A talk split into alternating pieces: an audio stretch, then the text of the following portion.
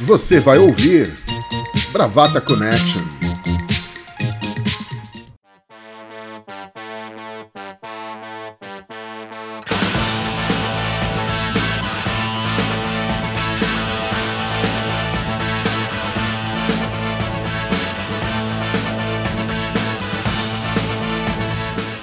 Bom dia, boa tarde, boa noite, queridíssimos ouvintes do Bravata Connection.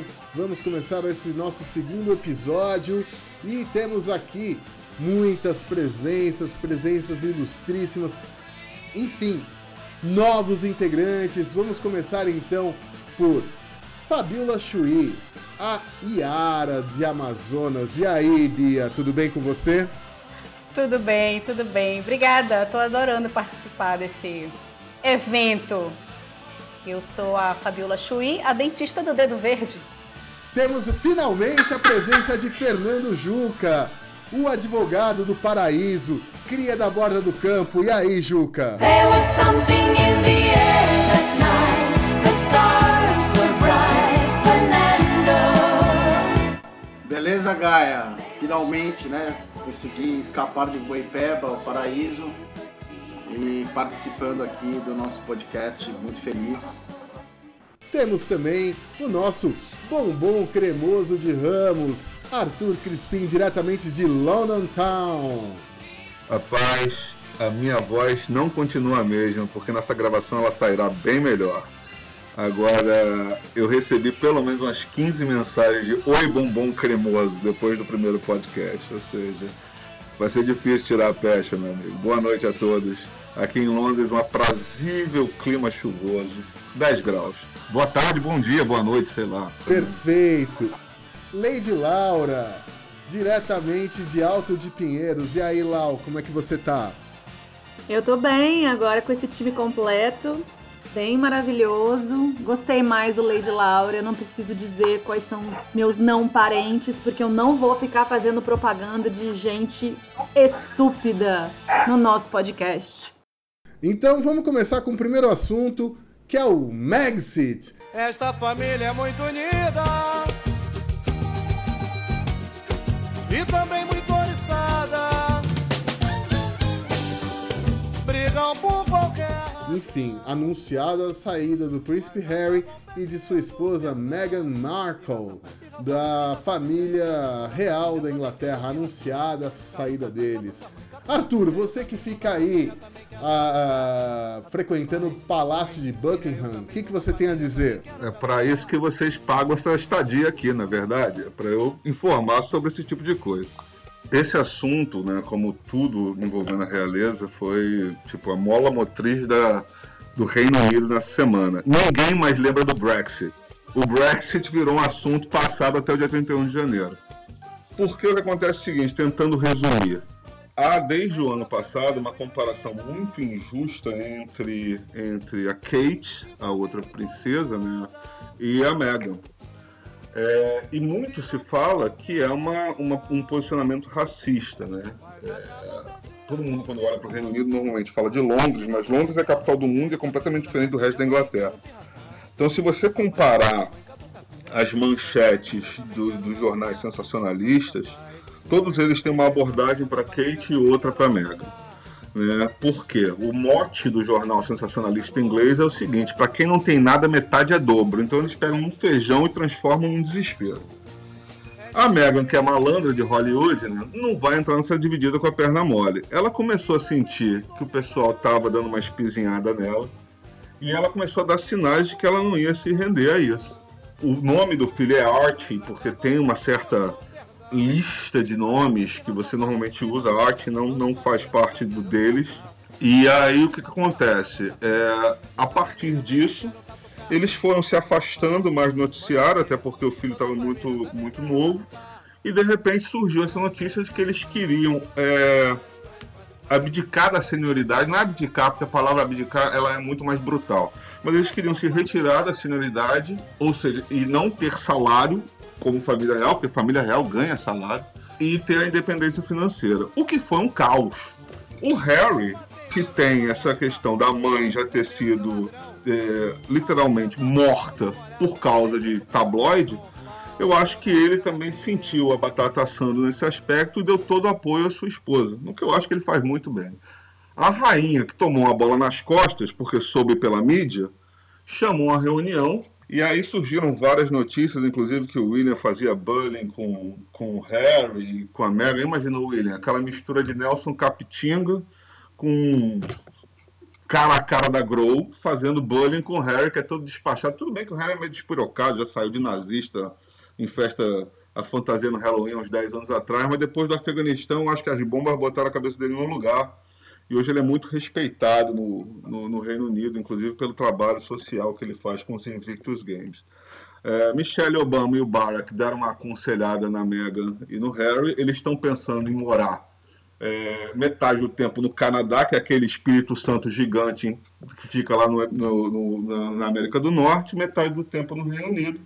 O caos está instaurado aqui. A rainha chamou a galera na chincha para uma reunião virou pauta e continua sendo manchete dos jornais. Brexit, ninguém sabe, ninguém viu.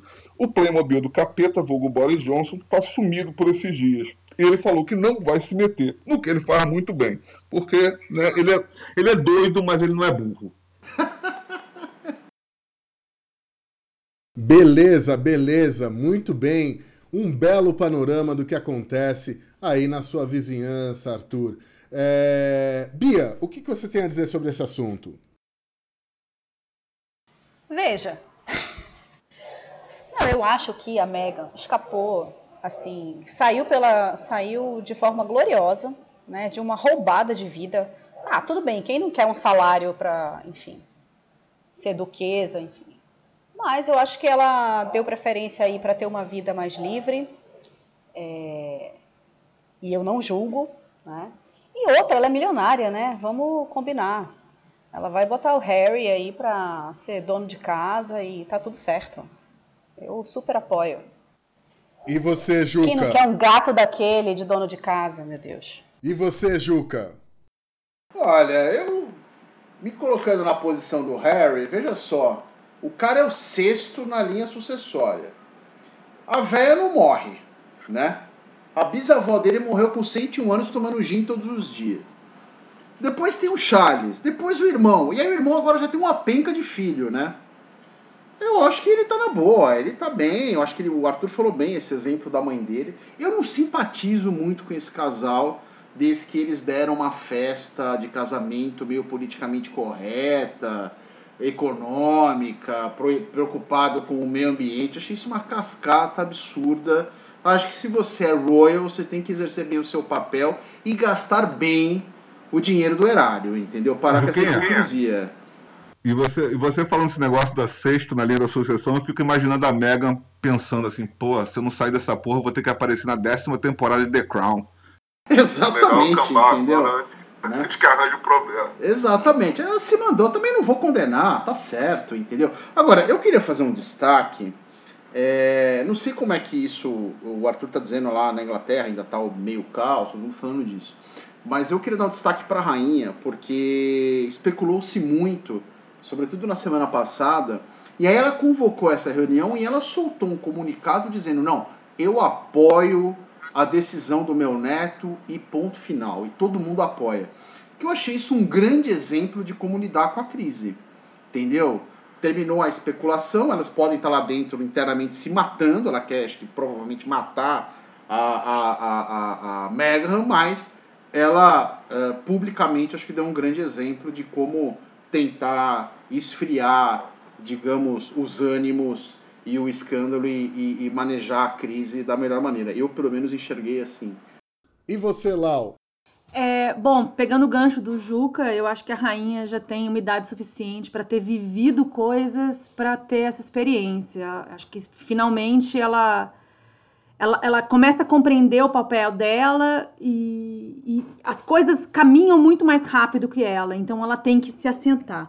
Mas eu trouxe, eu resolvi trazer umas coisas diferentes aqui em relação a, a, ao casal. Porque a Bia fala agora sobre a liberdade, né? E, e quando alguém fala em liberdade, eu, meu coração dispara já com. Porque eu sou uma leitora assídua de Sartre e ele traz essa, essa questão da liberdade de um jeito bastante incômoda. E que a liberdade ela é uma escolha. nós, nós somos condenados a, a escolher e, e, a liberdade é, é, é, a nossa é o nosso karma e a gente é obrigado a escolher. E a escolha para eles não foi difícil e não porque eles abdicaram e são mais livres porque puderam abdicar que vai ser mais fácil para eles. A, a, eles foram para o Canadá, parece que passaram o Natal e já te, tiveram alguns problemas. Parece que quiseram jantar em um lugar, mas aí eles são cercados de seguranças e aí eles iam num, num lugar super chique. O chefe pediu para que eles não fossem. É, aí tem o, o, Global and Mail, que é o jornal principal deles, é, é, o, é o Globo deles, talvez, fazendo essa, essa comparação, fez um editorial, parece que hoje, dizendo que eles não querem não queremos vocês aqui, porque parece que o, o Trudeau fez, disse para a rainha, olha, pode, pode ficar tranquila que a gente cuida, e, e, o erário, e daí já jogou a população contra, ninguém quer pagar para ter a família real lá e ninguém quer também. É, aí, depois desse editorial, eles não querem porque eles falaram que, que vão ter problemas diplomáticos e de legalidades porque eles são ali é, vão ser ainda da, eles, eles só serão é, é, cidadãos canadenses se eles finalmente abdicarem mesmo, é, saírem da família real.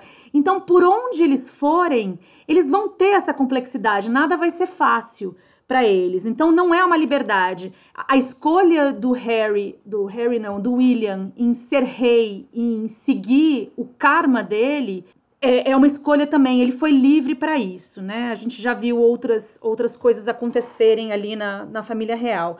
Mas eu quero pedir encarecidamente, já que a Meghan vai ter que sustentar o Harry, faz uma nova temporada do Suits, amor, por favor. Não tô te pedindo nada, nunca te pedi nada. Faz, vai. Eu só queria dar uma parte. O Arthur falou dessa história do racismo, que eu acho que não pode é, passar em branco.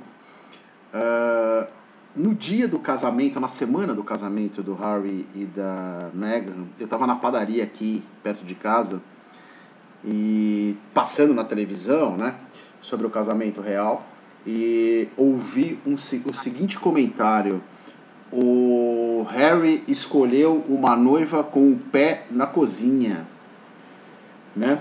Isso aqui no Brasil, em São Paulo, que ninguém tem nada, porra nenhuma a ver com a realeza britânica. Né? Então, eu acho que esse, esse aspecto do tratamento, de ter uma questão ali racista é, e até um pouco xenófoba também, né? porque ela não é britânica, é, eu acho que isso não pode passar desapercebido. Acho que o Arthur pontuou isso e acho que isso é uma questão mesmo.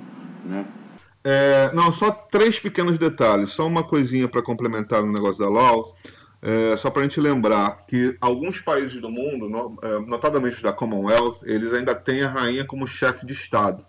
Ela não apita em nada, mas, por exemplo, o Canadá tem o primeiro-ministro e o chefe de Estado é a rainha. Por isso que eles comunicam, o Trudeau comunica que ele pode receber, que vai ser numa boa, porque eu não, não entendo em termos geopolíticos, mas em termos de maquiar aparência, é como se eles ainda tivessem um laço umbilical, é, Reino Unido e Canadá Uh, o segundo detalhe que eu queria dizer sobre a rainha lidar com crise, bom, ela atura o príncipe Felipe há 50 anos. Aquele cara é uma crise ambulante, né? Porque puta merda, ele só faz besteira, é racista, cachaceiro, bate com a Land Rover com 98 anos, sai andando. Esse cara realmente é o, é o protótipo do vaso ruim.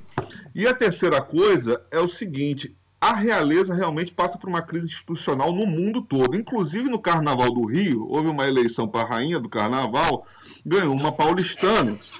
E o pessoal carioca, as outras princesas do carnaval carioca, se recusaram a reconhecer a realeza da, da, da rainha, porque a rainha veio de fora. Como se fosse Mary da Escócia tentando roubar o trono de Elizabeth da Inglaterra. Ou seja, a história se repete como farsa, sambando no mínimo. Ô Arthur, ô Arthur, e a rainha é da onde? É de São Paulo. Esse estado metido a besta, entendeu? A rainha do Carnaval do Rio é de São Paulo, né?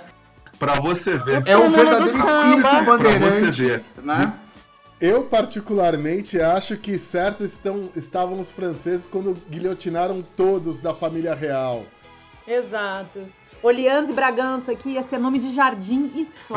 Olha, já é demais. Orleans e Bragança não serve nem para ser dupla de ataque. Imagina, Orleans e Bragança. Não sei. A Deus me Fernanda livre. Magalhães e Bragança, além de tudo isso que vocês falaram, eu quando eles aparecem, alguma uma parte, tem um, um ou outro que se salva. Mas quando eles aparecem, assim, eu fico me perguntando aonde eles alugaram essas roupas. É sempre uma coisa tenebrosa, assim, né? Tipo, eles são rainhas e reis do quê, né, gente? Pelo amor de Deus, né? É um, é um destino muito triste para esse país.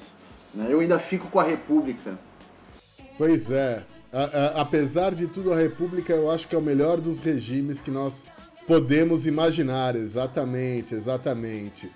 Ah, alguém quer falar alguma coisa mais a respeito do Maxit? Eu simpatizo com um casal, pode? E acho que era uma história. é, é, era uma história fadada a ser desse jeito. Até o divórcio, né? Eu achei que ele ia encarar essa com ela. Você sabe, você sabe uma coisa interessante? A princesa Anne, que foi, eu acho que a, é, a primeira da- da- dos filhos, né, a, a querer criar o, o- é, ela, ela, ela quis criar os filhos fora da bolha. Os filhos não têm título real. É, e eles são executivos, super importantes, mas eles não têm título real. Não são duque de nada, duquesa de nada. São, é um casal de filhos. Só tem um detalhe: a princesa Anne é a herdeira, um ponto, e o segundo que ela é branca, né? Então, é que não é um caso inédito, entendeu? Isso é o maior incômodo, porque, como eu falei antes, o William com aquela cara de Nerso da Capitinga albino, né, ele parece muito mais com o Charles, e o Harry lembra muito mais a, a Lady Di, e começa a se tornar irônico cada um vai seguindo caminho exatamente paralelo, não se cruzando.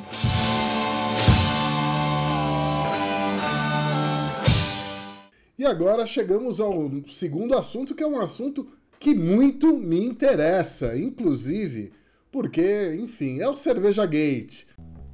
Me dá Night que eu já tô quase doidão. Mas me dá Night com batida de limão. Eu pedi Beer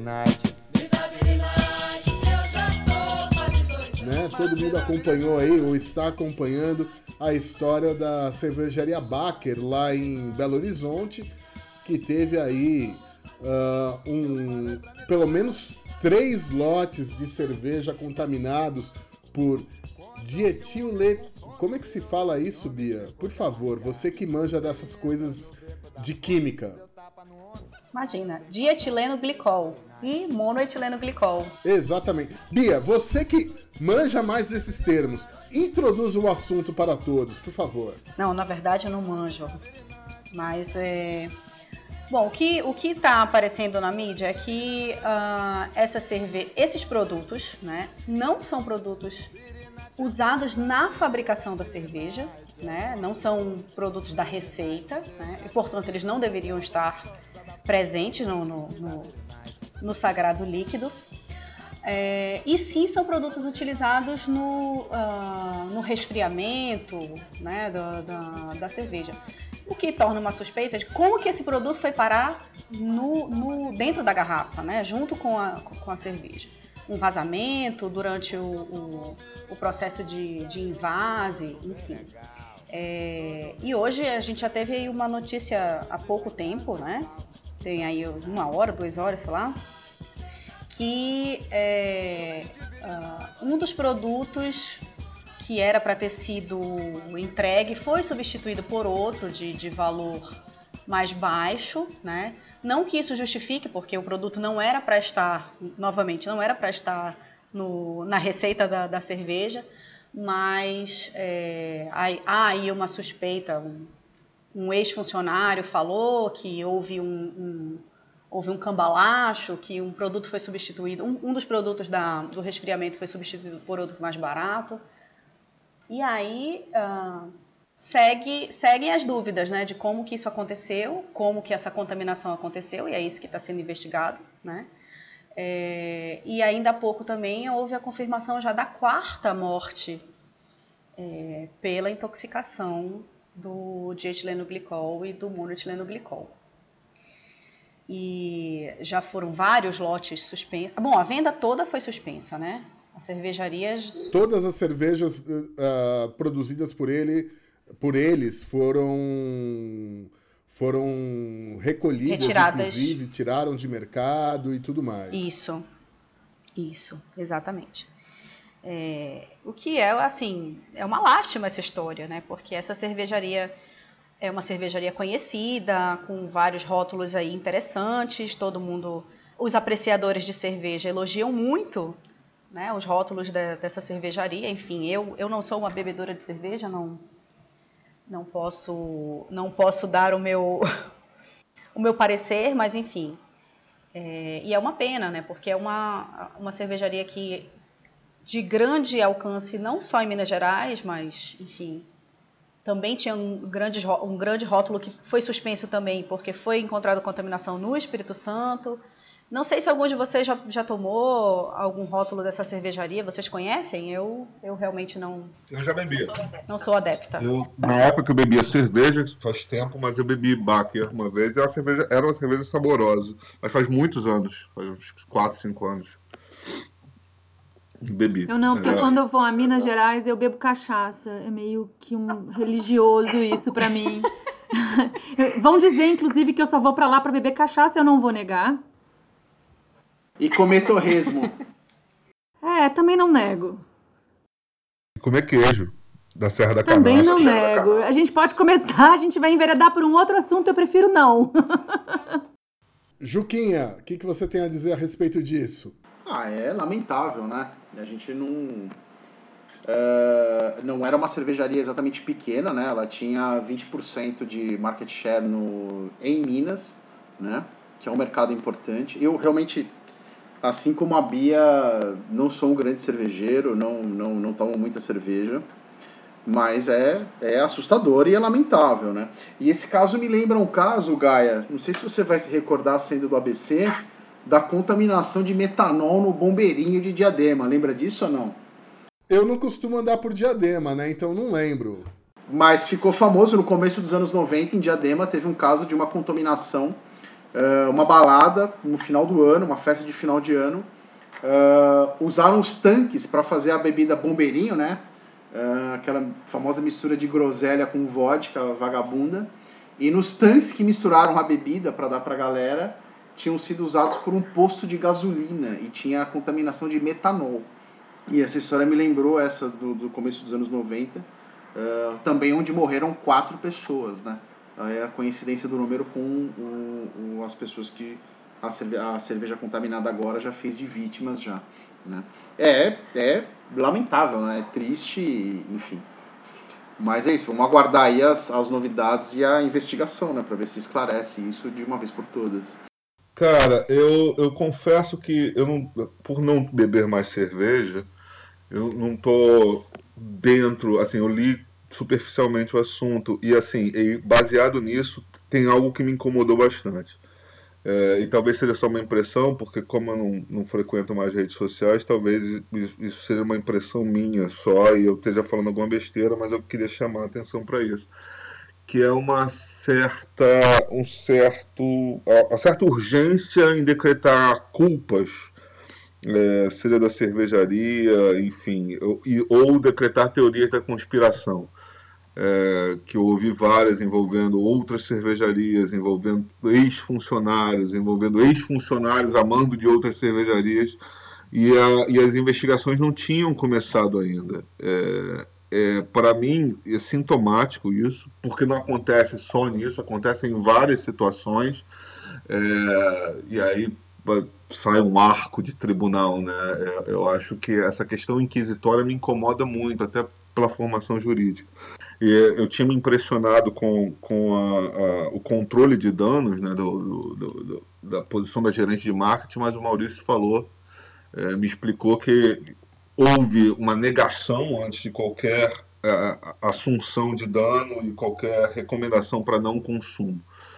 Então, assim, a quantidade de informação ela sai de, de forma torrencial e, e, a falta de filtragem leva a diversas teorias da conspiração que se espalham por diversos grupos, né? desde o grupo do futebol no WhatsApp até conversas entre amigos. Né? É, é triste, né? porque é uma cervejaria que talvez tenha demorado sei lá, um, uma dezena de anos para se estabelecer em 10 dias, é, independente da gravidade do caso, ela, a reputação dela já está trucidada. Pois é, eu acho que é, é dificilmente essa cervejaria que pelo que eu li, né, era a cervejaria que tinha a maior a cervejaria artesanal com maior produção do país, né? Se eu não estou enganado, eu acho dificilmente que a Baker consiga uh, recuperar pelo menos num, num curto prazo aí o, o dano, né? Que atingiu uh, a marca e a empresa como, como um todo, né? Acho que ficou uma situação bem complicada para eles. Espero que tudo se resolva, espero que eles voltem a produzir cerveja e que tudo corra tudo bem com eles, né? Enfim. Não, e que, o, e que a investigação policial né, e da justiça chegue aos verdadeiros responsáveis por esse, por esse caso que é gravíssimo, né? É, sem, é, o Arthur foi perfeito na ponderação dele, sem, eu sou totalmente contrário a essa a teoria da conspiração, a, a esse linchamento virtual que agora é moda nas redes sociais, mas é, é um caso gravíssimo, né? A gente não pode, tem que torcer aí e esperar das autoridades seriedade na condução dessa investigação para achar os responsáveis e, e eles responderem perante a justiça. Acho que é normal a cervejaria, qualquer pessoa, ainda por mais preparada que seja para gerenciamento de crise, acontece um troço desse, a primeira reação é negar, porque você tem aquela ilusão de que está tudo absolutamente no controle. E aí, numa segunda checagem, a hora que as fichas começam a cair, a negação, inclusive, é a primeira reação de, da sua notícia de morte, né? A negação é a primeira reação sempre de tudo. E aí, na segunda reação dela, que a gente acaba elogiando aqui, que ela diz: não tome cerveja, parem tudo e vamos apurar. E eu acho que esse vamos apurar é, é, precisa ser apurado. Os jornais, todo mundo precisa depois. A gente não conseguia nem dizer o nome dos elementos químicos aqui, e de repente tem que todo mundo, de certa forma, ser especialista no assunto e saber em que momento eles são usados, em que momento eles são colocados para nessa mistura ou no preparo ou qualquer coisa antes, para a gente entender. A gente sabe que é um dano no rim e isso é fatal. Quando alguém chega com qualquer enfermidade, a hora que o rim colapsa é adeus. Então, essas pessoas não tiveram chance, fica e fica esse medo. E a, na minha opinião, e não só por causa dos memes, mas por causa de, de como tudo voa, é, isso a cervejaria acabou. A cervejaria acabou para sempre, né? É uma escola de base para o resto da vida, é um novo case para isso. Pois é, complicado e eu acho que isso também joga um pouco de, de sombra, indiretamente, às outras cervejarias artesanais todo mundo vai ficar com o pé atrás antes de abrir uma, um, uma cerveja feita em algum ponto do Brasil, uma cerveja artesanal feita em algum ponto do Brasil. Eu acho que esse é um dos maiores danos, principalmente num momento em que existe um boom né, das cervejarias artesanais e tudo mais. É um negócio muito sério. Bia, diga, por outro lado, é, eu sei que isso vai respingar nas, nas, nas, outras cervejarias, mas isso também vai valer é, como, de, de, certa forma, positiva, porque talvez as, as cervejarias passem a revisar seus processos, né? É, ter um pouco mais de critério. Poxa, será que a gente não está correndo esse risco também de, enfim, vazar alguma coisa, contaminar aqui, contaminar ali? É, eu acho que talvez essa, essa, seja uma coisa boa que vai se tirar dessa, dessa, dessa experiência trágica aí. Bem lembrado. Talvez uh, o, o, os métodos para a produção de cerveja acabem se aprimorando depois disso tudo, né? Só um detalhe para descontrair, porque esse é um assunto triste, né, pesado, é dos regionalismos, né? O que o Juca chama de bombeirinho, no Rio de Janeiro é chamado de suco de fruta gami né, feito de groselha ou de tangue com vodka barato. E aqui eu conheço como calcinha de nylon.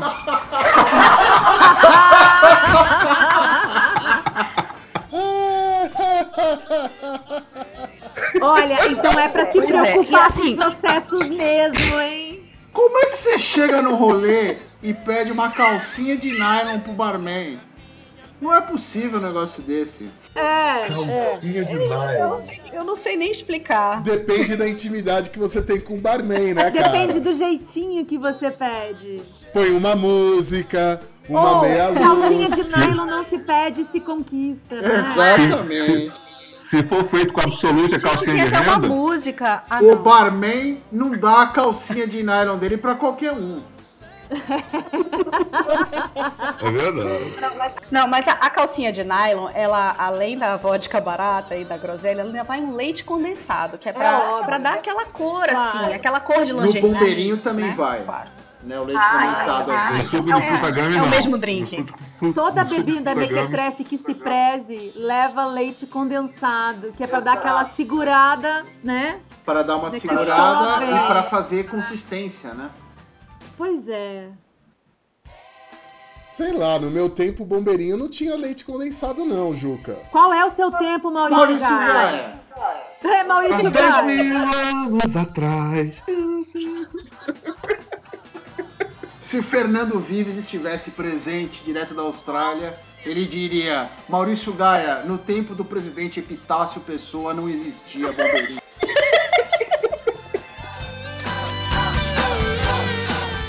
Falando em contaminação, temos outro assunto também. Eu bebo água que passarinho não bebe e tubarão não nada. Que, é que é relacionado, que é o que está acontecendo com a água lá do Rio de Janeiro, né? Ah, bom, tá aí na, na mídia, tá todo mundo falando. Ah, existe uma contaminação da água saindo das torneiras lá do Rio de Janeiro, que estão ali com uma alga que tem eh, mudado a cor da água e também com um cheiro muito forte. Arthur, você, diretamente de Ramos, o que, que você pode falar sobre isso? Ai, cara, assim, eu vou abrir com, com uma coisa seguinte. Todo mundo que sai do Rio de Janeiro e volta para passar férias fala do, de como parece um colar de pérolas a, a Baía de Guanabara quando você pousa no galeão à noite, tal, tal, tal. Eu, como bom suburbano, me sinto no Rio de Janeiro quando eu sinto aquele cheiro de ovo podre que você passa na Baía de Guanabara saindo do aeroporto do Galeão, né, aquela poluição. Esse, esse detalhe, essa- esse problema da água está na conta do Whitney Houston, que é o governador do Rio de Janeiro, né? É, o, o, Whitney. o Witzel, ele é, loteou a SEDAI para o pastor Everaldo, tirou todo mundo que tinha conhecimento técnico de lá, é, comprovou a inequívoca vocação do Carioca para ser feito de trouxa em qualquer eleição majoritária, e além de tudo, é, causa esse problema, né? O, o, o Witzel ele tem o toque do Sadim, né? Tudo que ele toca vira merda. Inclusive, ele subiu no avião do Flamengo para voltar para Libertadores e a gente perdeu o Mundial. Porque ele é corintiano, né? Eu não, eu não respeito quem troca de time. Mas jogou de igual para igual, né? É, pois é. Mas assim, jogar de igual para igual não bota, não bota troféu na- na sala, né? Mas o que acontece? É, com esse loteamento da, da SEDAI, com a falta de técnica, de técnicos, né, de gente especializada, a água ficou. é, a, a geosmina, na verdade, ela não é a causa, ela é a consequência do, do problema acontecendo. Né? E, e agora tá toda uma cidade com, com, com água podre porque o senhor governador que está de férias em Orlando, afinal alguém tem que fazer o papel de pateta, é, não tomou uma atitude séria, né? É, e com o pastor Everaldo, que é, não sei se vocês lembram, né, mas nas eleições de 2014 o pastor Everaldo era aquele fiel escudeiro de Aécio Neves nos debates, o cara que só fazia pergunta para fustigar Dilma. E ele prova que nem todo homem santo, entre aspas, produz água benta, alguns fazem água merda. Vamos falar com alguém de biológicas que pode detalhar melhor esse assunto? Bia, Gente, eu estudei bioquímica há, sei lá, 20 anos. Mas vamos lá. Eu, como, né, curiosa, fui procurar algum, várias reportagens. Na verdade, eu me deparei com a mesma pessoa sendo entrevistada e não, não, não é por outro motivo, assim, porque essa pessoa é uma a maior especialista em cianobactérias do Brasil, né? Publica horrores e ela, ela é categórica em afirmar que, como o Arthur já antecipou ali, a geosmina ela não é o problema. A geosmina, sim, ela tem esse, esse cheiro, né? ela causa esse, provoca esse cheiro, é, pode provoca- provocar na água, como pode provocar no vinho, né? quando a gente sente aquele cheiro, é o famoso cheiro de chuva. O cheiro quando, ah, quando cai a, a, a, chuva na terra seca e aquele cheirinho que a gente sente é o, o cheiro da geosmina. Mas ela não é perigosa para a saúde, ela não é tóxica, né?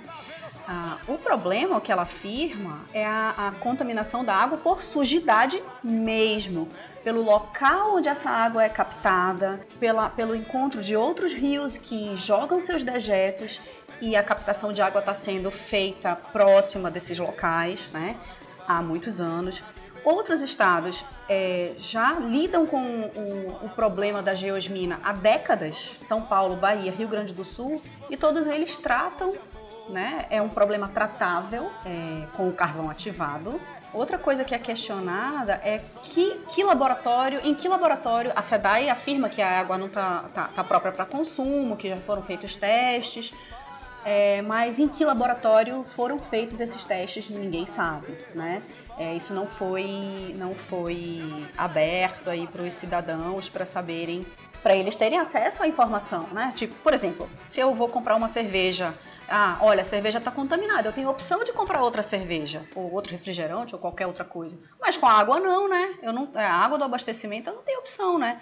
E aí a, a questão é essa, eu não estou sendo informada de fato sobre o que, que eu estou consumindo. Mas é isso, é, a geosmina está sendo aí uh, encarada como a grande vilã, mas uh, o, o, problema grande, na verdade, é a, a sujidade da água. É, sujidade é o que? É água suja, é isso. Água suja, água poluída, literalmente, água poluída. A, aquela, aquela turbidez da água é, que aparece na TV, o pessoal mostra as garrafinhas, não é a geosmina que causa. E sim, é sujeira mesmo, sujeira mesmo. Deixa eu perguntar, é, Crispim, eu? você sabe da onde, qual que, qual que é o reservatório que abastece? Sim, o reservatório é... que abastece o Rio de Janeiro assim inteiro é o Guandu, é reservatório do Rio Guandu. Né? Ele é... Fica onde? Cara, Guandu, se eu não me engano, é na Zona Oeste. Então, assim, é um, é um, reservatório clássico do Rio, porque, assim, é, a Baía de Guanabara, ela é muito, muito achincalhada pela poluição, né? Então, Guandu era é, meio que o, o, o rio carioca, né? Onde ele filtra tudo que, que, que vem de, de potável para o Rio de Janeiro. Uh, o Rio Guandu é um rio artificial. O pequeno curso d'água foi aumentado com a transposição do rio Paraíba do Sul. E nele chegam rios extremamente poluídos, como o Ipiranga e o Queimados. Eles drenam a Baixada Fluminense e recebem todo tipo de esgoto industrial e doméstico. Então, ele, ele pelo que eu estou lendo aqui, ele bate ali em Sepetiba, Baía de Sepetiba. É Zona Oeste, mas assim, é, é o extremo Zona Oeste. É, eu queria pegar o gancho da Bia quando ela fala da sujidade, a hora que a gente começa a cavocar um pouco mais. Na verdade, cavocar, inclusive, entra até como uma metáfora para o assunto. Porque não é a primeira vez que isso acontece, né? A gente teve em abril de 2019, vamos citar de novo, o grande ABC, aí que sofreu com água amarela e cheiro podre. É, tem várias matérias da época de gente muito. É, quer dizer, é bem o que a Bia fala, né? A gente não sabe os processos, a gente não sabe o que está consumindo, a gente consome é, aquilo que chega na nossa torneira, paga caro por isso, e a gente nota a hora que vem cheiro e cor. E aí se assusta. E aí vai, vai e faz o que está acontecendo no Rio agora e esgota todas as, as possibilidades de comprar água potável engarrafada. É, e na época, a Sabesp teve que lidar com isso, dizendo que as águas de março castigaram os mananciais e mexeram com o fundo e alteraram o tratamento. E aí é engraçado porque, assim, não existe nada mais previsível nesse mundo do que as águas de março. Aí você vê os cabras que são responsáveis pelo tratamento de água dos municípios, de, de, de tudo que eles abastecem, não saber lidar com o fluxo da água. E a mesma coisa quando aconteceu aqui, que a gente passou por aquela seca extrema, que a gente foi chegando ali naquele reservatório, naquele, naquele ponto de, de água morta né, que estava no fundo e você vai consumindo, então qualquer coisa que mexe no fundo, a gente começa a consumir, vem na cor e vem no cheiro. Então eu acho que assim, é, a gente não está preparado é, para lidar com a água, escorre da nossa mão mesmo. E a gente vai sofrer muito com isso ainda. Isso é só o começo, eu acho. Porque além das pessoas, você botar um pastor para cuidar disso, né, lotear dessa forma, isso é só a ponta do iceberg. Tipo, as pessoas já não sabem lidar com isso há muito tempo. Não, é, acho que o pessoal já esgotou o assunto. Só pegando o gancho do que a Bia falou e o, o episódio Calau contou agora, que é verdade mesmo, eu tinha me esquecido.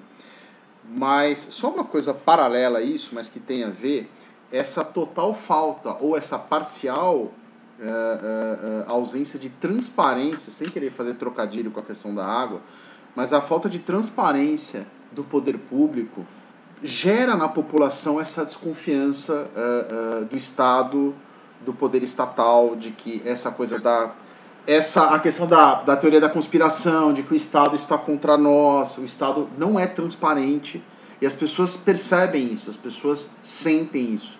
Elas estão vendo a água com uma, uma cor cagada e o poder público está falando, não, está tudo bem, está tudo ok. Né?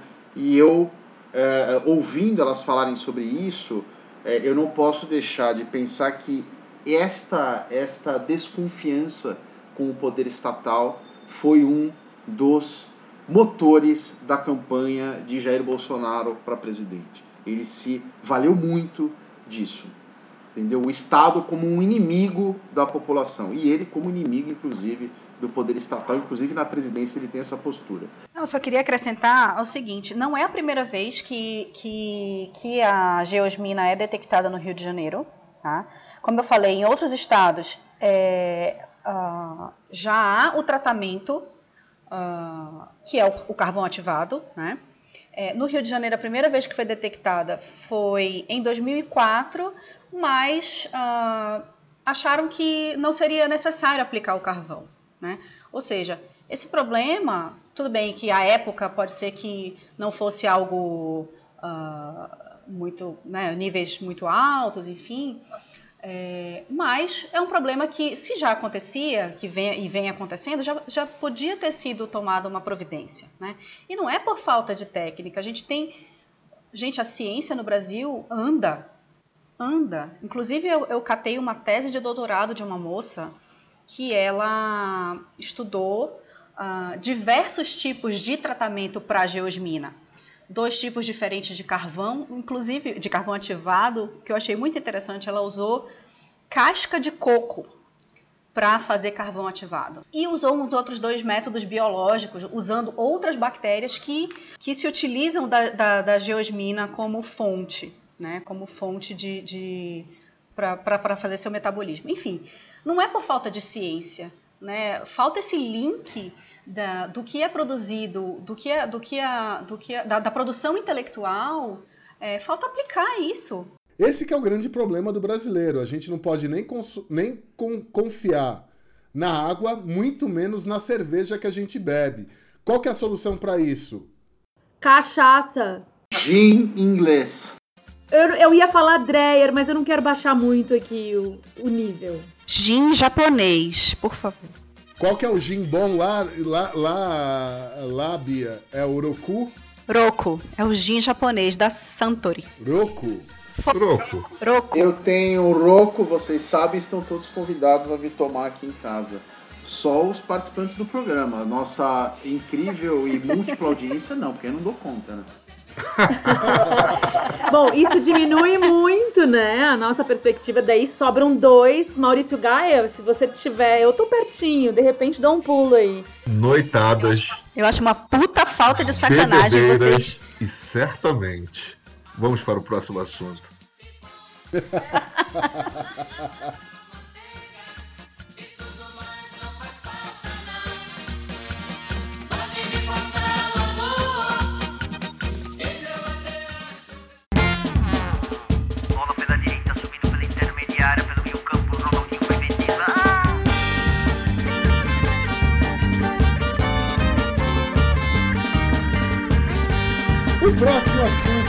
futebol, é o nosso Coringão, certo, Juca? O único bicampeão mundial aqui no Brasil, reconhecido pela FIFA. Nós tivemos aí na semana passada, na apresentação do jogador colombiano Victor Cantillo, Uh, ele foi apresentado semana passada, costumava jogar com a camisa 24, e o diretor de futebol do Corinthians, o Duílio Monteiro Alves, disse que aqui nada de 24. Uh, fazendo, óbvio, uma referência ao número 24 e a, aos gays e tudo mais. Primeiro, diretor de um time que faz repetidas vezes campanhas em redes sociais contra homofobia fazer esse tipo de manifestação. E segundo, ele ser filho do Monteiro, do Adilson Monteiro Alves, que foi, enfim, um dos caras que foi mentor ali da democracia corintiana na década de 80, ter esse tipo de posicionamento. Ele chegou, fez aquele videozinho pedindo desculpas, mas eu acho que o assunto transcende ao futebol. Enfim, acho que a gente tem que discutir isso um pouco. Juca, você como corintiano, diga. Não, totalmente lamentável, né?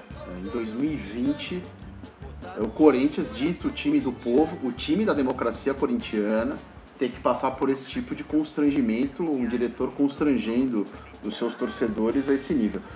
É, eu acho que o assunto sim transcende o futebol, acho que a gente é, é, nunca é demais debater esse assunto e, e, e, brigar por isso.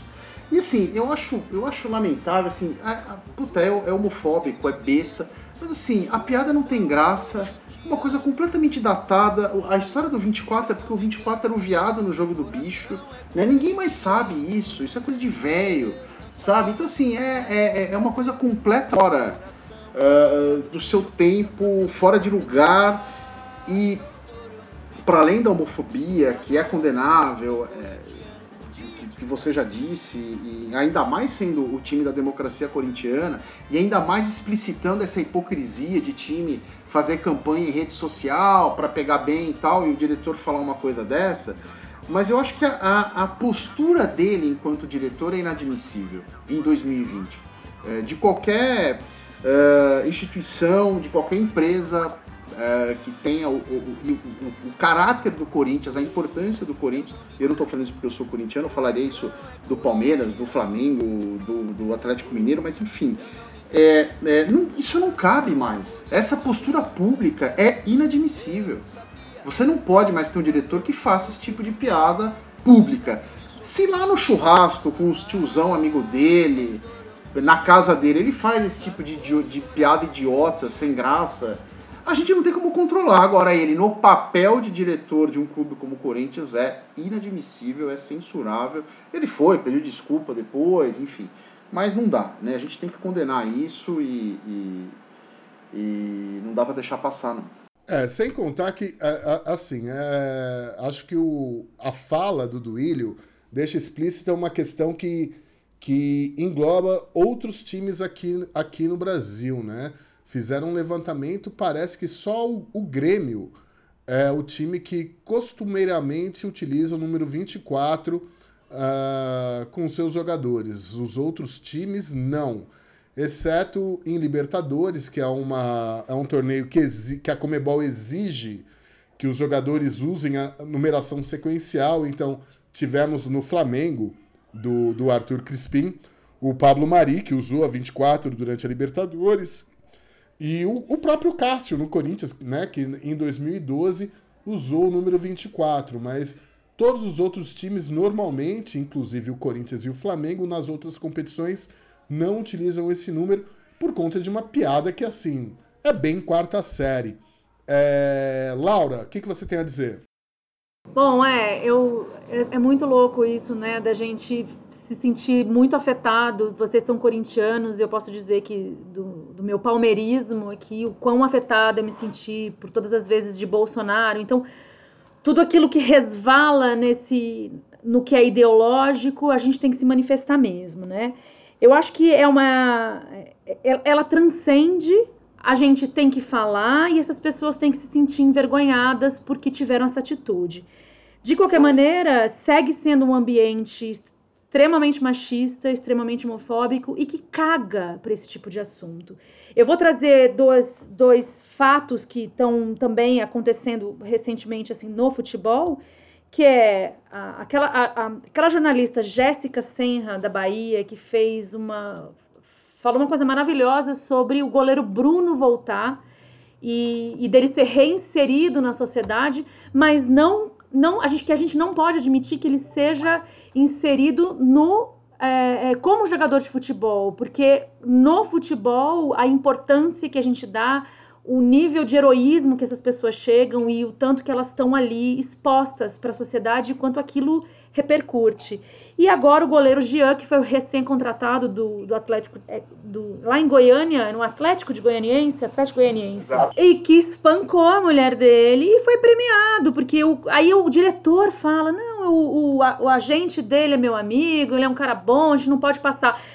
Claro que eles não podem deixar um goleiro bom passar, porque o que está acima, o que fala é o dinheiro, é o que está em, tá em. O resto é perfumaria. O resto é o marketing tentando lidar com esses assuntos, com essas pautas que estão surgindo e porque a gente está cobrando. Por isso que urge que a gente cobre, que a gente, assim Cobre seu time, encha o saco, escreva, exponha, ridicularize para que eles se sintam envergonhados e obrigados a tomar uma providência. É só assim que vai mudar. E demora. E demora para mudar. E ok que demore, porque meus filhos vão lidar com uma coisa diferente no futebol, assim eu espero.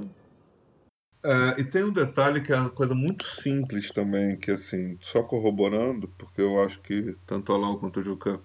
Mas assim, eu, eu acho incrível como esses caras acham que só no futebol não tem homossexual, no futebol masculino. Todo, toda a sociedade tem as pessoas homossexuais e só no seu esporte não tem raio de sol. É só machão no vestiário, passando Rexona embaixo do braço. É, não posso fazer jabá, né? Passando desodorante aerosol embaixo do braço. Meu filho, pô, é brincadeira, né? Pô, sacanagem, sabe? Aí o cara fala assim, ah, não, porque sabe? Aí, ah, não, porque 24 no meu time não. Aí, pô, sabe? É, é, é, é, ridículo. Aí depois o cara vai, vai, vai fazer um pedido de desculpa, e aí olha pra tela, tipo com um teleprompt, sabe? Deve ter o, o, o tablet com o Instagram ligado e um teleprompt em cima, né? E o cara parece até que ele tem uma hipermetropia, que ele fica assim apertando o olhinho. Entendeu? É, e a gente tem que pressionar essa galera, porque assim, é, se o dirigente não assume essa responsabilidade, é, não é o jogador que vai assumir, entendeu? É, eu acho, é, o, o, ah, porque é, é, complicado, bicho, sério, eu tava, porra, sabe, muito feliz no meu time jogando na Libertadores, Pablo Maria acabando com o jogo. Eu não estava preocupado se ele estava vestindo 24, 48, 77, 85. Eu duvido que quando o Diego Souza ficou cara a cara com o Caixa, as pessoas no, no Pacaembu estavam olhando o número da camisa dele. Estavam soprando a bola para a bola sair, pô, pro Caixa fazer aquela defesa milagrosa. Então, assim, né? Pô, a gente precisa crescer e tem que crescer de cima para baixo mesmo. Os dirigentes não podem se esconder nisso. Ah, uma piada infeliz. Não, não é uma piada infeliz, é babaquice. Né? E, enfim, é, é, é meio patético a gente chegar em 2020 né? E, e, tudo bem que pô, a vida é feita de ciclos e, e a barbárie está instalada nos maiores gabinetes do nosso país. Mas, porra, a gente precisa mudar ou precisa ter esperança que algumas coisas vão mudar, principalmente no futebol. É, eu só queria lembrar que uma vez eu vi o André Rizek, né, jornalista André Rizek, ele comentando que quando ele trabalhava na revista Placar, ele recebeu uma pauta que era entrevistar algum jogador uh, gay de algum time de algum time algum jogador profissional de futebol de um time de série A. E que assim ele até encontrou jogadores mas que ninguém quis falar em on sobre isso.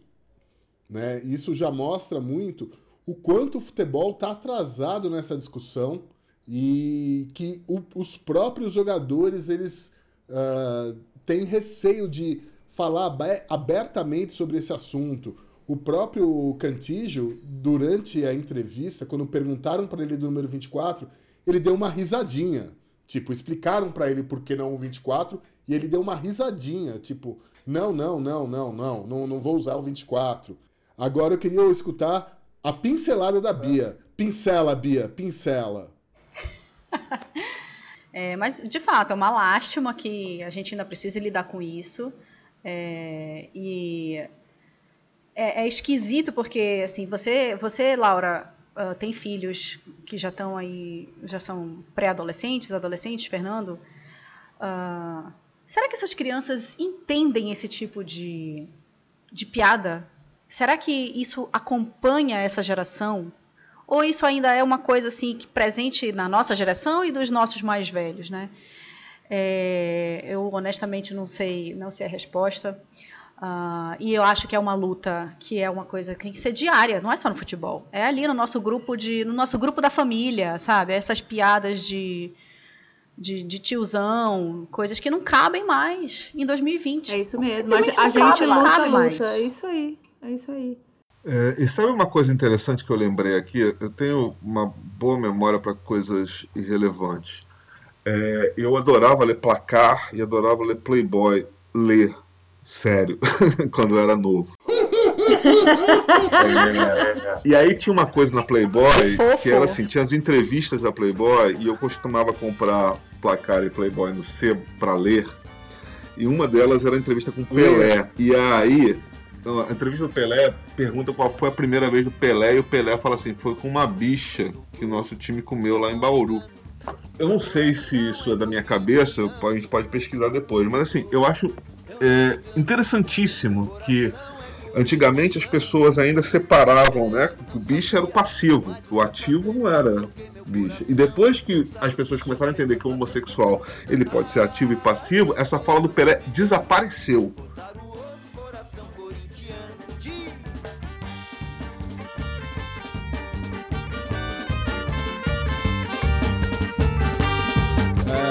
Bom, vamos agora para o último assunto desse podcast, o Jacozinho.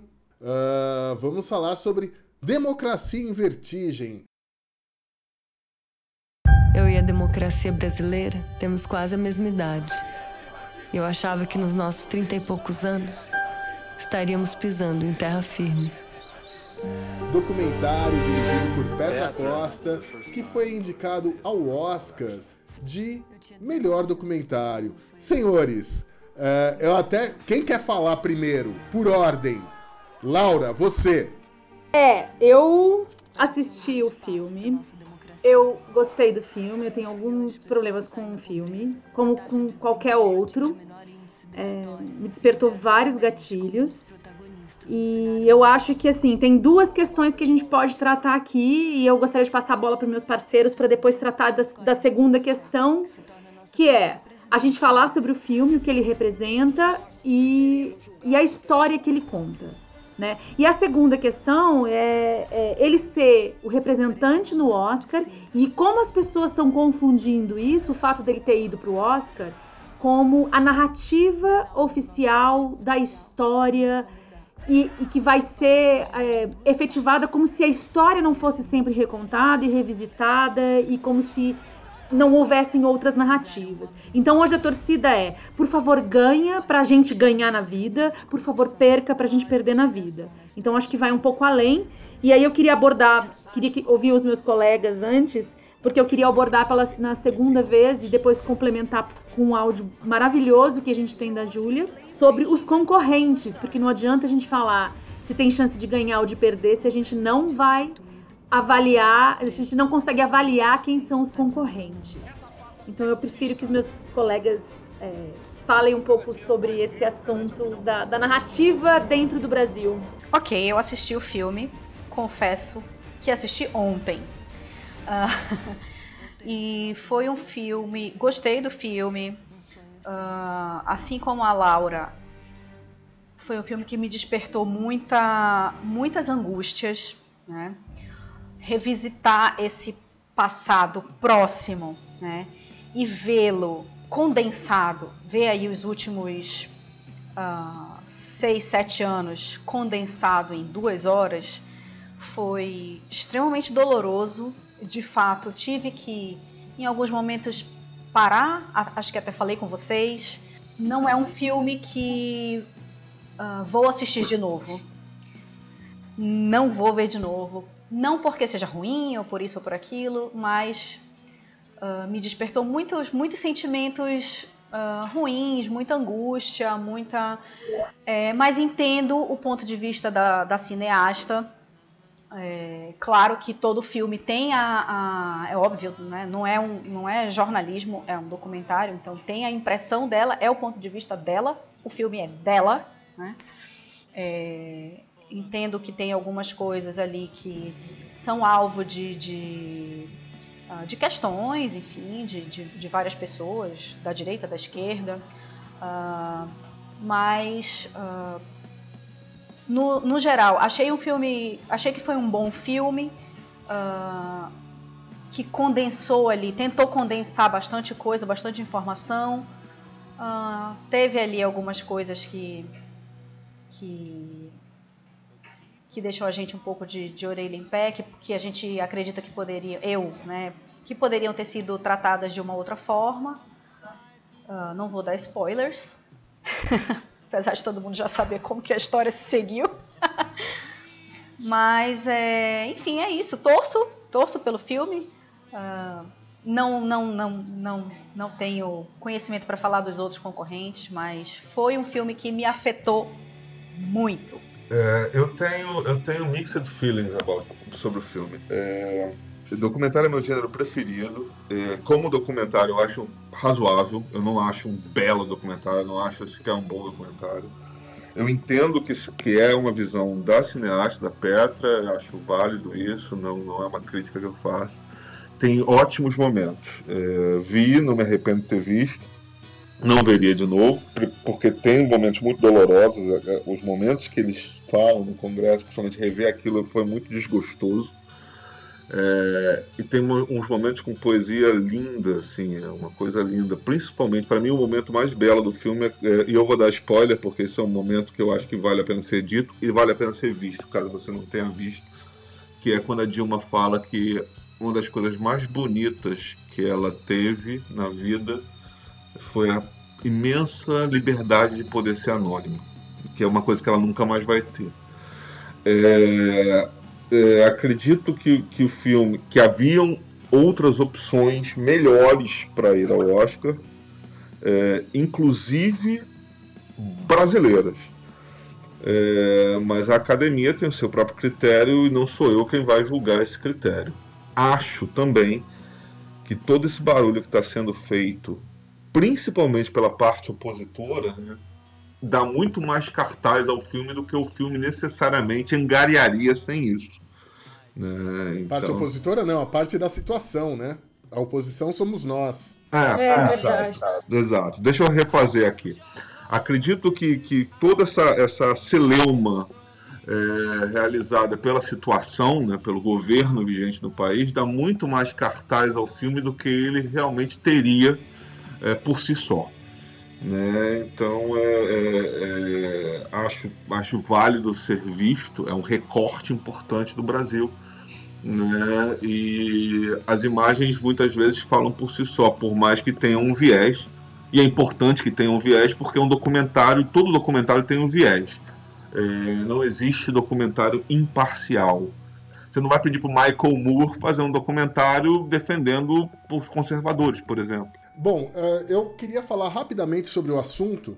Uh, primeira coisa, que eu acho que a indicação desse filme pro, pro, pro Oscar, né, ele tá aí entre os cinco documentários uh, que podem ser escolhidos como o melhor documentário do ano pelo Oscar, coroa um ano extremamente glorioso no cinema brasileiro. Nós tivemos uh, a estreia de Marighella no Festival de Berlim, que foi super comentado, foi super falado, teve um grande destaque. Nós tivemos no Festival de Cannes a, premiação do Vida Invisível com um certo olhar, né, que é, que é um prêmio muito importante dentro do Festival de Cannes, e também a premiação do júri, uh, que foi dada a Bacurau, sendo que a Palma de Ouro foi dada a Parasita, para mim o melhor filme do ano disparado. E eu acho que uh, a indicação, independente do, do, dos méritos do filme, enfim, uh, do Democracia em Vertigem ao Oscar, coroa esse ano de 2009 como 2019 como um, um ano muito especial para o cinema brasileiro e também serve como um grande recado que a indústria do cinema no mundo dá a este governo que, enfim, entre outras frentes, briga muito contra os realizadores de cinema aqui no Brasil. Uh, e, e é ainda esqueci da, da, da, premiação do, do filme dirigido pela Bárbara Paz, o Alguém Tem Que Ouvir o Coração e Dizer Parou, que é um baita documentário sobre o Hector Babenco, e, e eu acho até um filme melhor do que o Democracia em Vertigem, para falar a verdade, mas premia esse ciclo todo que a gente tem no Brasil, com ótimos filmes, com grandes filmes, eu só quero lembrar você é, sobre esse, essa ode ao cinema brasileiro, que o Marcelo Barbosa, que eu acabei conhecendo por conta de uma grande amiga, fez o Indianara, roteiro e direção, que foi para Cannes, que é a trajetória de uma ativista transexual, que da Casa Nem. O filme é belíssimo, quem tiver a oportunidade de ver. Também ele foi premiado e chegou lá também, ou seja, contando uma história de uma transexual que cuida de outras transexuais e que é engajada politicamente e que foi inclusive preterida no PSOL. A história é muito bacana, então e, e, aí, assim, ele teve uma. começou a filmar com um viés, porque era a história de amor dela e, e de um do marido dela. E aí acontece toda a queda da Dilma e a vitória do Bolsonaro.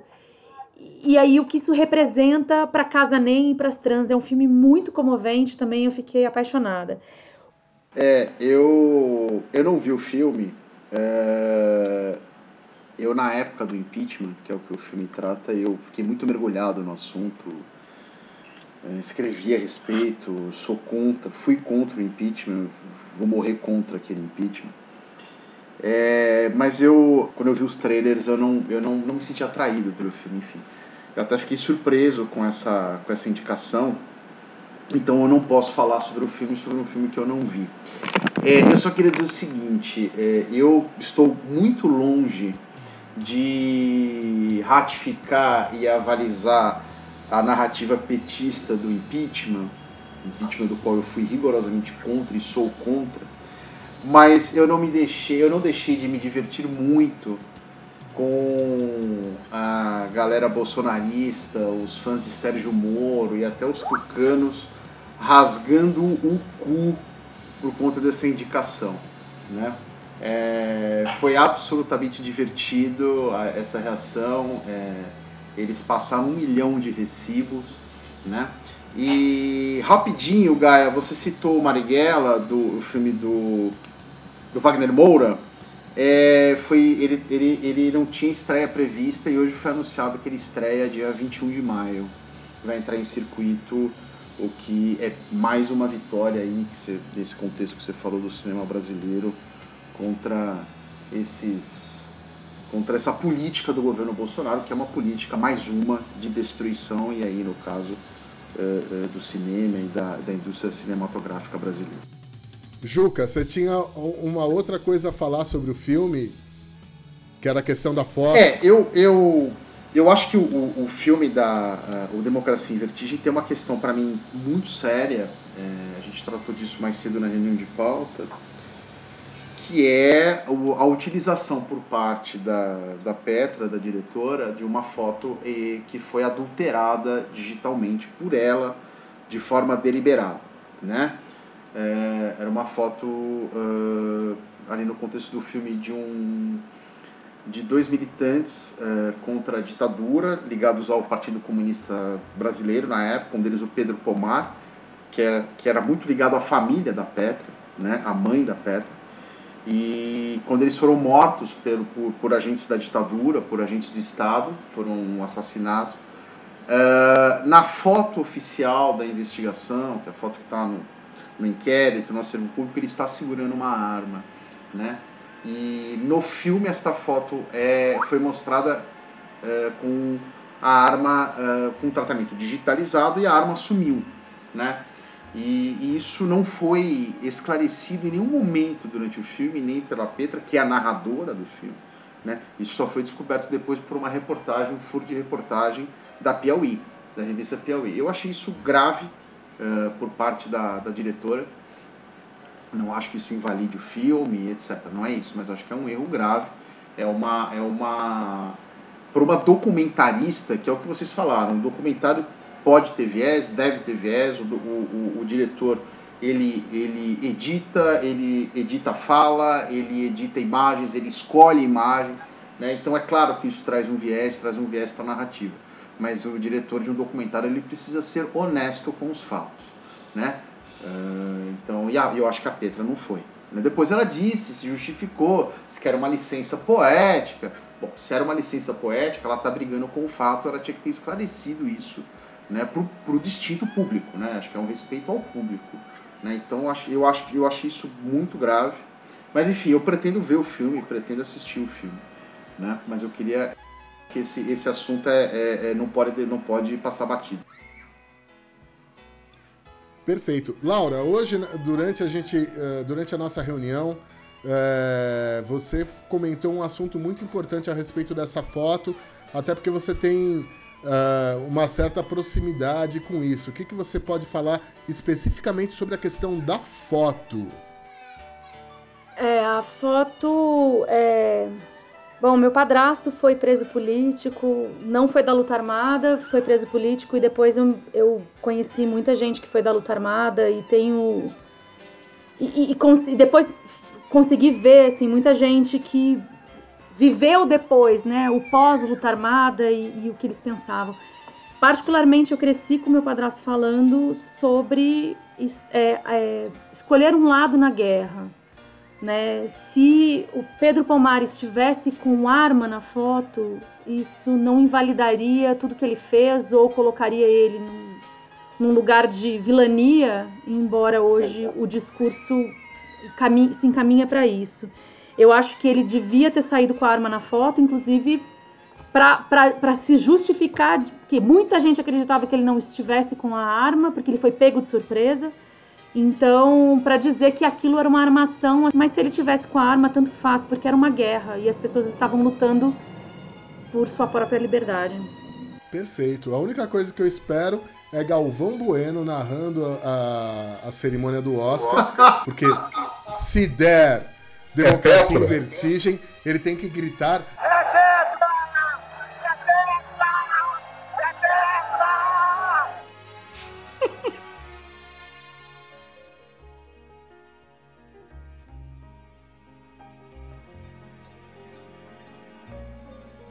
Agora a gente vai trazer aqui uh, a nossa convidada especial, Júlia Gavilan, que fala um pouco sobre os candidatos ao Oscar de melhor documentário e vai explicar o melhor um pouquinho sobre as chances do filme Democracia em Vertigem ganhar ou não este troféu, trazer essa Copa para cá. Será que o Democracia em Vertigem jogará de igual para igual? Manda, Júlia! Oi, eu sou a Júlia Gavilan e eu escrevo sobre cinema para o judão.com.br e eu também falo sobre cinema no meu canal do YouTube que você encontra com o meu nome. Um beijo para os meninos e muito obrigada pelo convite para falar sobre este assunto. É, ainda é cedo para a gente falar sobre algumas categorias do Oscar, mas a gente já pode fazer uma projeção do que está acontecendo agora e como o que está acontecendo agora pode influenciar o que vai acontecer depois. É, a categoria esse ano ela tá muito concorrida, principalmente porque um dos filmes que. O filme que era favorito, que era Apollo 11, acabou ficando de fora da categoria nas indicações, o que foi bem surpreendente é, Democracia em Vertigem tem alguns grandes concorrentes, como por exemplo The Cave, que é um filme sírio-dinamarquês que conta a história de uma médica que cuida de um hospital que fica numa caverna na Síria. O filme é bem forte e ele foi muito bem aceito pela crítica e, pela, e pelo público também. Então é um filme que as pessoas gostaram muito e que pode ser, pode ser fácil para os votantes lembrarem dele. Outro filme que também se passa na Síria é Forsama, que é uma história de uma mulher síria durante cinco anos da vida dela na cidade de Alepo. E aí o filme fala sobre a escalada da, da guerra na Síria, né? Pela perspectiva desses cinco anos da vida dela. O filme também foi muito, muito amado pelas pessoas porque ela fez o filme para a filha dela, que é a Sama. Então, é, as pessoas gostaram muito da forma como ela retratou a guerra e como ela dedicou este, esse livro, esse livro, não, né, este filme para a filha dela. Outro candidato que também é forte é, mais forte até do que Forsama e do que The Cave é Honeyland. Porque ele conseguiu ser indicado a documentário e a filme internacional pela Macedônia do Norte. Nesse caso, pode ser que os votantes escolham é, Honeyland, que, né, como filme de. como a categoria de filme internacional vai para Parasita, com toda a certeza do universo, dificilmente é, ele teria chance, mesmo sendo um dos documentários mais importantes do ano passado. Então, pode ser que nesse caso os votantes decidam que vamos premiar Honeyland em outra categoria, já que ele foi indicado a duas, né? É, o filme conta a história de uma mulher que ela mora com a mãe numa montanha da Macedônia. E aí ela, a vida delas é fazer cultivo de mel usando métodos tradicionais. E aí a vida muda das duas quando uma família se muda para lá e decide que também vai fazer isso, né? Vai começar a cultivar mel dessa forma. Neste momento, hoje, se a gente for falar, o filme favorito para a categoria é American, Fa American Factory, que é um filme da Netflix, que foi o primeiro filme da produtora do casal Obama. É, o filme fala sobre os conflitos culturais dentro de uma empresa chinesa em Ohio. E principalmente como a implementação da cultura de trabalho chinesa entrou em conflito com a cultura de trabalho norte-americana. Apesar do filme ser bem assim, bem americanizado, né? Porque você conta, você coloca num contexto bem americano, é, principalmente de sindicatos e tudo mais, o filme acaba sendo bastante universal e talvez isso arrecade votos de pessoas de outros países. Porque o filme fala também sobre como a tecnologia industrial está afetando a vida dos trabalhadores industriais. Então isso pode ser que os, os votantes estrangeiros gostem dessa temática. Mas assim, no fim tudo vai de depender muito da força da campanha que Democracia em Vertigem fizer para o filme ganhar votos. Então, por exemplo, Talvez o próprio governo e a sua constante campanha negativa contra ele mesmo colabore para isso, porque aí pode ser sempre uma lembrança do início da virada política no Brasil. Então, isso pode ajudar, no caso, na campanha do filme. Mas neste momento, hoje, ele não é necessariamente um favorito para a categoria, mesmo sendo. Tanto que ele acabou sendo uma surpresa, porque ele que ficou com a vaga de Apollo 11. Que ele não estava figurando entre os filmes. É, os filmes favoritos para entrar entre os indicados. Então, mas assim, de novo, tudo vai depender da campanha que o filme fizer e tudo vai depender também da força que ele tiver mais para frente. É isso. Um beijo para vocês. Tchau. Muito obrigado, então, Júlia. Obrigado pela sua participação. E agora vamos fazer o nosso top 5. Top 5 documentários, cada um falando do seu. Bia, qual que é o seu melhor documentário que você já viu em toda a sua vida? Não sei se é o melhor que eu já vi em toda, toda a minha vida, mas é um que eu tenho muito carinho, que é o Sushi dos Sonhos de Jiro. Jiro Dreams of Sushi. Eu amo esse documentário. É, o que, sobre o que é esse filme? Nossa, é um sushi man, velhinho, japonês, que tem um, um, uma lojinha, um, um restaurante minúsculo uh, numa estação de trem no Japão, enfim. E é super difícil conseguir uma vaga para almoçar ali. Ele tem o cardápio fixo dele, enfim. E ele a, a história é sobre o, o filho, né? que vai ter que assumir ali o comando do, do restaurante minúsculo, né? E, e aquela coisa de deixar o pai livre, né? porque o pai, o objetivo dele é, é simplesmente se dedicar a fazer o sushi perfeito.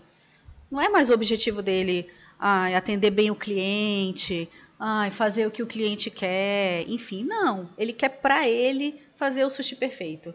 E é, na vida dele é, se resume, tá, tá, depois de, sei lá, 200 anos, não sei, ele é um velhinho já, tem 80 e poucos anos, tinha. Um, e aí quem vai ficar com esse, com essa missão de assumir o restaurante é o filho. E é isso, eu adoro esse, esse documentário. Esse filme se encontra em algum lugar? Na Netflix. Não, só, uma, só um adendo no que a Bia falou. É um restaurante numa estação de trem em Tóquio, minúsculo, que tem três estrelas Michelin. Uau! É isto. Arthur Crispim. Fala, bumbum de panela. Qual que é o melhor documentário que você já viu? Cara, pra mim é Searching for Sugar Man, documentário sul-africano, acho que é de 2012, que conta a história de um cantor de Detroit chamado Rodrigues, que ele seria o herdeiro de Bob Dylan, só que a carreira dele não dá muito certo depois de dois discos. uma menina namora com um cara da África do Sul e leva uma fita cassete com os álbuns de Rodrigues e o cara explode do outro lado do mundo. Só que se criam várias identidades e ninguém sabe que o cara estava vivo ainda. E aí o filme se desenvolve para um final épico e real. Eu assim acho esse filme sensacional e adoro a trilha sonora porque Rodrigues realmente é bom pra cacete. Eu recomendo fortemente. Eu posso falar um pouco sobre esse filme, uh, porque nós trouxemos esse filme para o Inédit de 2013. Né? E, e assim, acho que foi o grande golpe de sorte que a gente teve, porque nós contratamos esse filme tipo uma semana antes da premiação do Oscar. E o filme ganhou o Oscar daquele ano. Uh, só tem uma correção. Uh, a única correção que eu faço é que o filme, embora ele se passe na, na África do Sul e nos Estados Unidos, ele é um filme sueco. Ah, tá, não sabia. É, Legal. o diretor é sueco, é um filme de produção sueca. Uh, o diretor, infelizmente, ele acabou uh, cometendo suicídio, acho que em 2015, 2016, uma coisa assim. Era um rapaz novo, muito novo, que acabou se matando. E a história é sensacional. Quem puder ver Searching for Sugarman, veja. Laura. Oi. Qual que é o Bom, seu... eu amei esse do Searching for Sugarman, sem dúvida. Eu recomendei o Idianara é por aqui, mas a gente não pode deixar de mencionar Wild Wild Country, não posso dizer que foi o melhor que eu vi na vida. Eu acho que eu tô com uma dificuldade de lembrar quais eu vi na vida. Eu gosto muito de documentário, mas recentemente foi um documentário, é um documentário que a gente não pode deixar de citar. A história do, do guru e casou com a história do Prembaba aqui, então foi foi, foi meio meio auspiciosa para dizer um pouco, mas é um documentário que precisa ser visto. Juca, qual que é o melhor doc que você já viu na sua vida? Uh, eu não sei se é o melhor doc. Bom, primeiro eu queria fazer um adendo aqui que os documentários citados pelos companheiros de podcast são maravilhosos, assisti todos e são incríveis mesmo. Vocês têm muito bom gosto, estou no podcast certo. É, eu não sei se é o melhor que eu já assisti, mas eu lembrei de um documentário que eu assisti tem uns 3, 4 anos, uh, que me impactou muito eh, não só pelo tema, mas pela construção dele, que é o Eu Não Sou o Seu Negro, I'm Not Your ah, Negro. Fantástico. Fantástico. Fantástico, maravilhoso. É de um diretor haitiano chamado Raul Peck.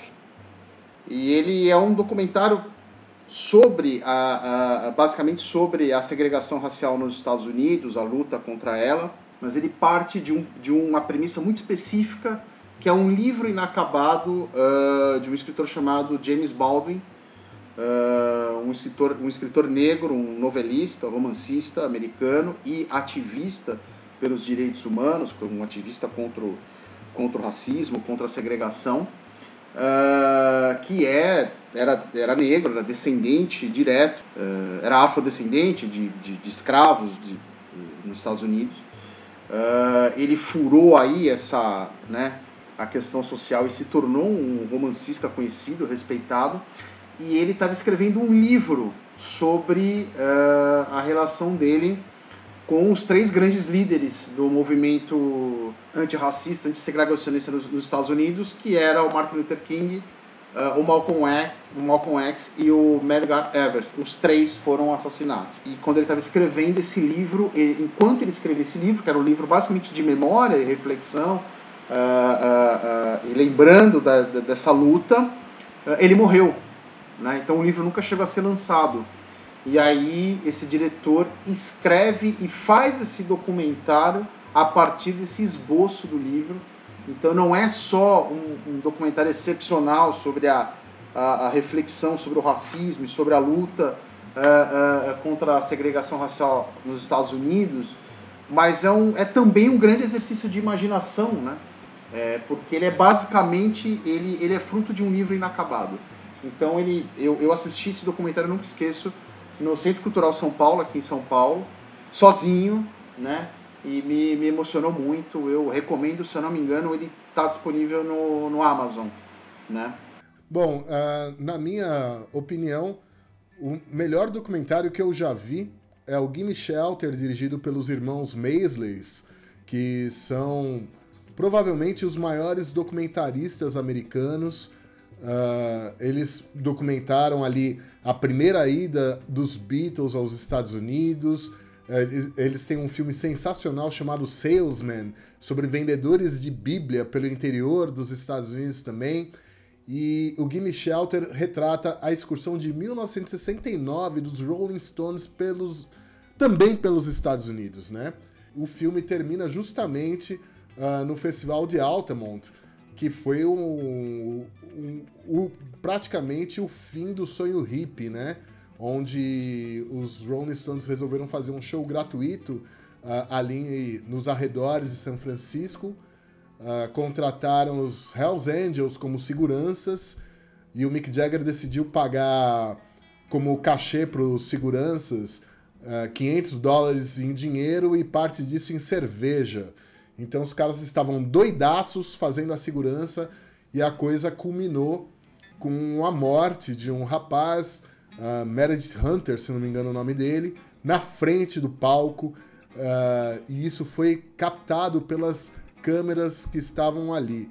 Uh, esse filme ele está disponível, você encontra ele facilmente no, no, no, YouTube e tudo mais. Belíssima escolha, Gaia. Belíssima Exatamente, lembrança. exatamente. Beleza, e com isso nós encerramos esse Bravata Connection no podcast Jacozinho. Voltaremos semana que vem. Estaremos juntos. Meninos, meninas, digam tchau. Tchau. Tchau, foi um prazer. Tchau. Até. Um beijo a todos. Beijo. Tchau, tchau.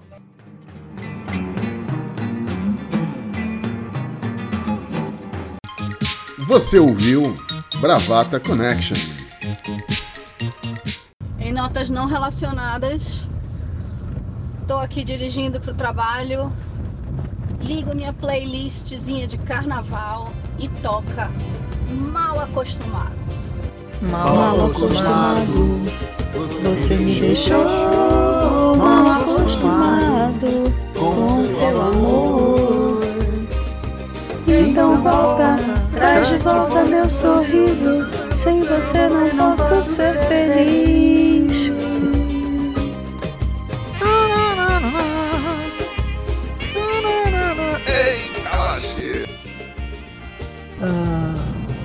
Enfim. Enfim. Mas enfim. Assim. Teve enfim. Blá blá blá preciso voltar a trabalhar e eu tinha que ser rápida. E saiu assim, ruim. Que é o que as pessoas vêm comentando, né? Ele fala muito mal deles. Acho que todos falam sobre tudo. Uh, certamente uh, uh, alguém deu essa fita. Não viu nada disso acontecer. Eu lembro perfeitamente. Honestidade intelectual do realizador. Só não, não sei até que ponto de fato isso é relevante. Nós lutamos uma guerra. Justo. Uh, que eu não. não. Ué, mas assim. É, é, da, da Karen Brewer. É. Ah, ok. É. Uh, e... Do. Legal. Sim. Válido, né?